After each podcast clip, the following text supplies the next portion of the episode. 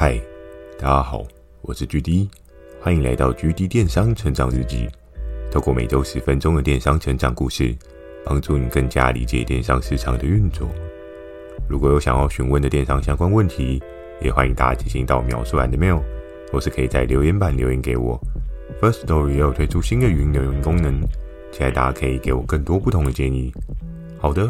我们正式进入今天的主题。今天这一集呢，要讲到好久都没有提到的这个满满哦，那满满它厉害的是什么呢？满满它是位于魔王队的前三名的业务哦。那在之前可能有跟大家聊到很多很多的比较厉害的东西，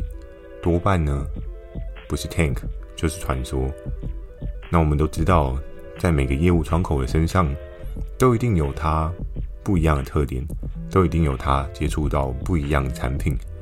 那每个产品呢，背后都有一段属于他自己的故事哦。接下来就要将时间呢挪往在当时的整个市场上面的状况哦。从第一点所聊到的，可能大家就可以看到超强的柜子王。讲到超强的柜子王，大家会联想到什么呢？我相信在比较早期的台湾市场当中啊，因为毕竟实体的强势程度还是大于。线上虚拟的强度哦，所以多半如果你要买一些柜子，你的直觉性本能会想到去哪边买呢？以举例我自己来讲的话，我所会想到的，可能 maybe 就会去特力屋，因为其实多半大家对于家具的这种概念呢，你都会想到一些特定的通路嘛。那特力屋可能是其中一个想法，另外一个想法，我相信大家一定就知道，就是 IKEA 哦。不管是特力屋或是 IKEA，这两个绝对都是实体通路的前几大的龙头，应该不是第一名就是第二名吧。所以在整个架构之下呢，这个产品链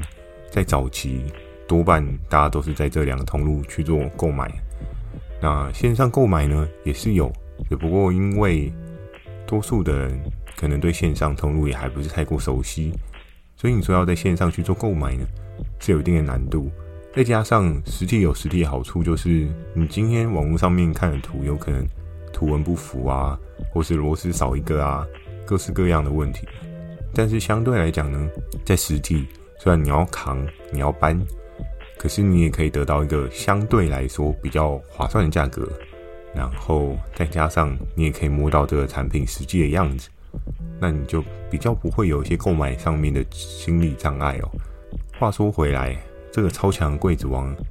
是什么样的柜子呢？其实，如果大家对整个电商业界有点印象的话，大概就知道，在柜子这一个市场上面啊，台湾比较强的大概就是两个龙头。那在这边呢，我是就保留一下这个龙头的名称，因为直接讲出来好像也不太好，大家可以自己去查一下哦。那这两大龙头呢，他们都有提出自己柜子的一些产品哦，跟一些对应的规划。它后面也是有一个比较长远的故事哦，当然这些多半我都是听人家去传递的，所以是不是真正百分之百的正确呢？我也不太清楚。而这两大龙头呢，在现今其实我也都有接触过，也都有聊过。过往其中一个龙头可能是我最强的主力，那另外一个龙头可能就是我最强的对手，所以呢，满满的这个柜子王呢。确实也是我在当时一个一直都无法超越的对手，他确实有他对应的强度。那你在我们比较早期的柜子啊，大家可以稍微去思考一下，就是柜子它大概会长什么样哦？从我记得小时候的书柜，可能它就是那种单格柜啊、双格柜啊，最多可能就是到三格柜嘛。当然你可能说，诶，距离还有四层啊、五层啊那种。确实也是没错，但是其实，在隔柜的过程当中啊，它是有很多很多特别的地方。当然，有一些很基础款的，有一些比较进阶款。只不过柜子王之所以为柜子王的厉害点，是在于它对于商品的巧思啊。通常像这一类的合作伙伴，他们都会很关注国外的动态哦，因为我们可以看到有很多特别的产品，有很多特别的设计。Maybe 在国外，比如说有一些参展的经验呐、啊，可以看到一些不一样的设计。那多半这些新的设计带回台湾现地去做一个落地的操作的时候，有时候也会有一些不同的涟漪哦。你可以看到消费者受众他们也会有一些不同的需求。那这个需求呢，其实也是透过一点一滴的市场观察去观察到。像前面跟大家聊到的这个三格柜、四格柜，现在以柜子来讲，就只有简单的三四格柜嘛，这可能已经是很初阶、很初阶的东西了。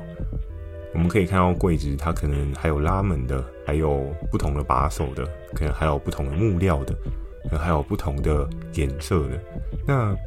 除了颜色木料呢，可能还会有一些仿古的贴皮。或是一些仿古的贴文，我记得是在这几年间，大家都开始注意到所谓板材的安全性哦，因为有一些板材它的甲醛的成分是有一定的水准的，如果是比较劣质的板材的话，它的甲醛含量会相对来讲比较高一些。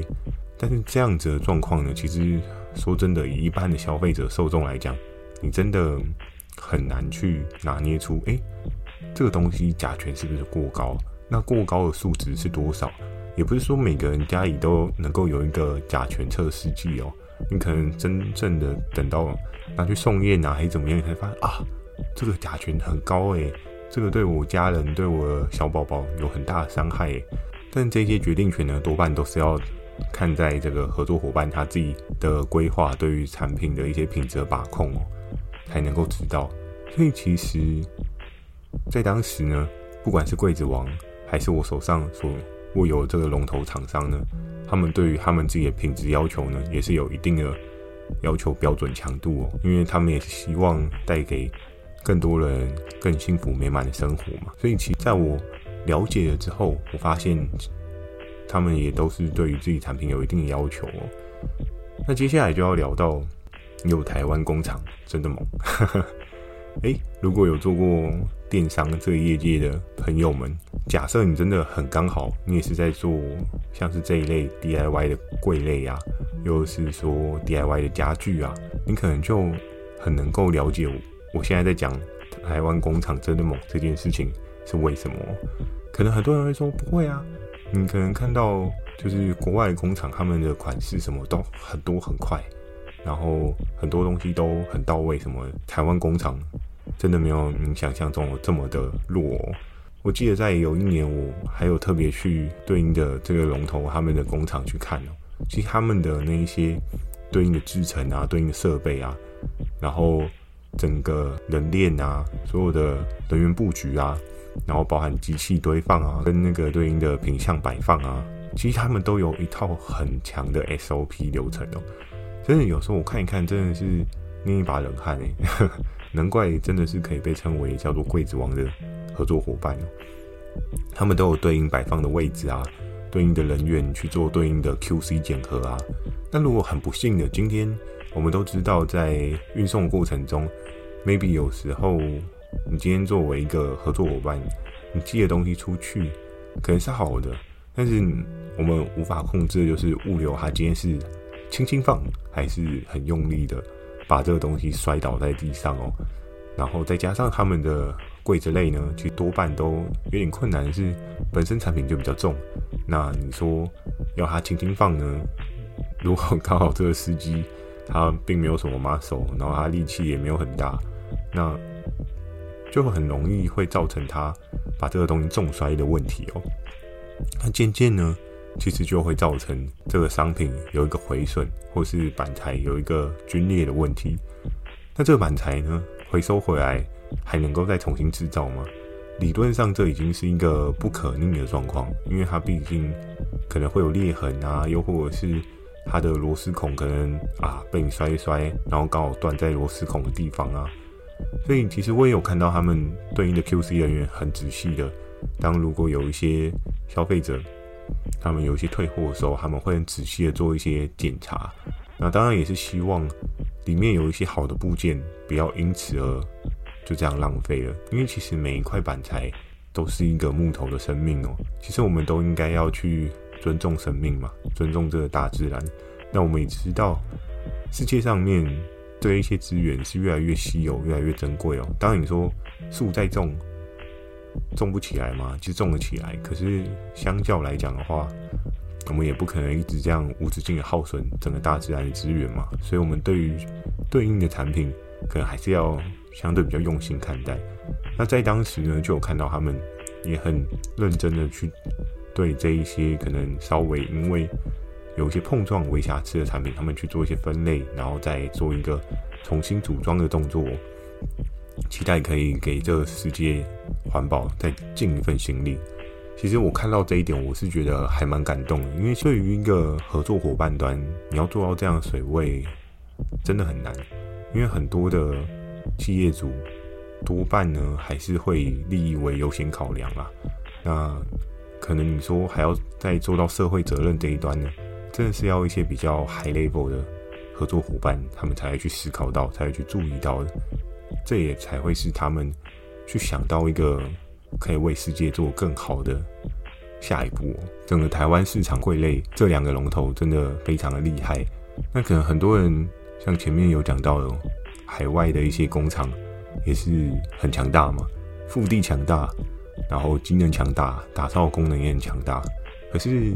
多半台湾工厂跟海外工厂最大的差别呢，是在于，其实台湾的做工真的是相对比较细致哦，不管是做的孔洞啊，或者是螺丝啊。当然有人说哦，不对啊，我上次买台湾制的啊，那个柜子也是少一个螺丝啊什么。可是相对来讲的话，我觉得台湾制的好处是在于，它这个螺丝如果真的有少的话，其实你稍微讲一下，多半我相信。卖给你的商家都会补给你哦。可是如果假设是海外工厂制造的，你就会发现这个螺丝对他来讲会有点困扰，因为并非是他们工厂本身就有的东西，所以他要补给你是一件很困难的事情啊，对啊，那在当时的市场状况呢，我也俨然的有看到了不同的差异性哦，台湾制跟海外的真的有。一些细节上面不同的要求条件，那当然很多人会说，不对啊，海外制的花样多，然后价格也很便宜。有时候我觉得还是要稍微强调一下，在虚拟通路的状况，真的很多东西都是一分钱一分货。当你今天追求超便宜这件事情，本身后面就会有一个很奇怪的逻辑哦，因为今天当一个合作伙伴，他可以卖给你超便宜。那相对来讲，它的上游工厂也会因为这个超便宜，它必须要想办法去调整它的模具，想办法去调整它的用料，想办法去把板子做得更薄一点。虽然你照片、图片看起来，嗯，都一样啊，都长得一样啊，可是你收到的时候，你实际一比对，你可能会发现，哎，这个板厚，哎，不是原本的是一公分吗？可能你收到变成零点五公分这样，哇，那。真正这样你划得来吗？对不对？你可能书放着放着，你的柜子就塌了，你也不知道，这是很有可能哦。然后又或者是说，如果是一些比较不容易被注意到的，那当然就是它的板材直接换料嘛。它可能从比较好的板材去换成像前面讲到有些甲醛的含量比较高的板材，去做一些成本 cost down 的状况哦。那其实到最后。真正赢的会是消费者吗？我觉得也不尽然。所以其实，如果真的有些品牌他们很努力的在做出 quality 的时候，觉得大家也应该要给予对应的支持哦。当然不是说叫你疯狂买啊，可是有需求的时候还是要稍微支持一下。真的是有在做一些把控的产品，那对你的生活品质呢，虽然你会支出多一些些的费用，可是当你去支持它了之后，你的生活。也会多一份的保障哦，就像是今天可能你有三高，你就会吃一些保健食品来做一些保养嘛。那当然，生活中的很多的器具啊、配备啊，有时候你选择稍微好一点点的，或许可以对你的生活带来不一样的改善哦。那如果你选择比较便宜的、甲醛含量高的产品，那到最后会不会？你赚的钱都是被医生赚走，我相信大家应该非常明白我所在讲的是什么样的故事哦。那我也不乐见这样的人生故事在你身上发生，都希望新的一年大家可以平安顺利哦。好，那在最后这一点呢，就要聊到一个很特别的事情，什么叫做刚好对接的双赢策略哦？这件事情也是在我很后期、很后期我也才知道，而这件事情呢，是在我跟满满的这个合作伙伴有接触到的时候，我也才听到了整个故事的轮廓。那在当时呢，不得不说，满满也挺幸运的，因为这一个合作伙伴呢，他跟其他通路有一些合作上面的小困扰，然后这个困扰呢，也让他不得不放弃对应的合作通路，所以在当时呢，满满很积极的去跟这个柜子王去做接洽，然后去跟他说：“哎，那。”我们就尝试看看嘛，我们来试试看，我们帮你多充一些量能，我们把你的量体做更大。那我们多半都知道啊，你工厂端的角色来讲的话，他们都会很希望的是，你可以帮他去把所谓的回转率提升哦。因为其实工厂通常成本真的会是最便宜的，因为它毕竟是从头制造源头厂商嘛，它可以把原物料那些成本做一个计算之后，然后再加上它对应的利润。去做一个转售，那你中间只要没有再透过一层经销商的拆分润之后的状态的话，多半价格是真的会非常非常的亲民哦。在当时呢，就这个柜子王就跟我聊到，其实当时是因为慢慢跟他的接洽，然后大家聊得也还算愉快，那就开始了这个合作。那他当时的对应的品相呢，真的也是给满满给的非常非常的多，尤其。在当时，一个月动辄都是破百万的营业额是完全没有问题的。破百万可能还有点小看它，破百万可能只是单一个品相哦。所以你要想想，柜子王他的柜子里面只会有一只柜子吗？嗯，这我相信大家心里应该就有个谱了。这样，所以其实有时候啊，就是之前常常跟大家聊到无限赛局的这个概念。有时候真的人生蛮奇妙的，你在什么时候选择上车，在什么时候选择下车，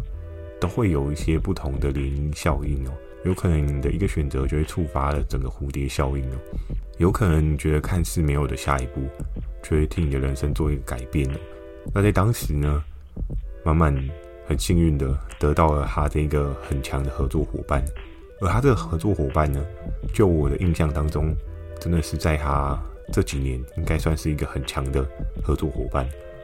距离我曾经有找过很多次，想过很多方法，想要破解他的整个军队的态势哦。可是后来发现，这真的不是这么容易能够破解的，就是它的门槛真的真的很高啊。因为海外工厂跟台湾工厂还有一个很大的差别是，当然可能在前几年差别没有这么大，可是在今年呢，感觉就一定会非常的大。因为大家都知道长龙涨翻了嘛，所以整个运价，如果你是要从海外运进来的产品，跟在台湾本土的产品，光是在运费这一件事情上面呢，就有一个很大的落差。那在台湾呢，虽然你说台湾就没有问题吗？台湾也是会有一些问题，没有错。可是台湾它所遇到的问题就是原物料涨价的问题，但其实相对在海外的工厂呢，它原物料一样也会涨啊。所以，在海外工厂，它会有两个涨价因素；可是，在台湾的工厂，它可能 maybe 只有一个涨价的因素。那相对来讲的话，它的成本就能够有一个更强、更优势的启发点哦。回到刚刚讲到的双赢策略，我觉得在电商当中，不管你是跟哪一个合作伙伴，又或者是你跟哪一个电商平台的窗口去做一个讨论，最重要的事情，大家要讨论出一个双赢的局面。就是想一个方法，你既可以得到订单，然后可能可能平台业务的窗口，他可以得到他想要的业绩。那当大家都是在为同一个目标去做奋斗的时候，自然而然就会形成一个很特别的默契。那大家也很知道的是说，我们在共同为什么样的事情去做奋斗哦。那这件事情呢，我觉得在我的电商的生涯当中，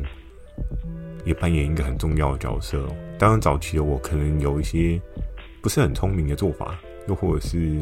不是很成熟的做法。但是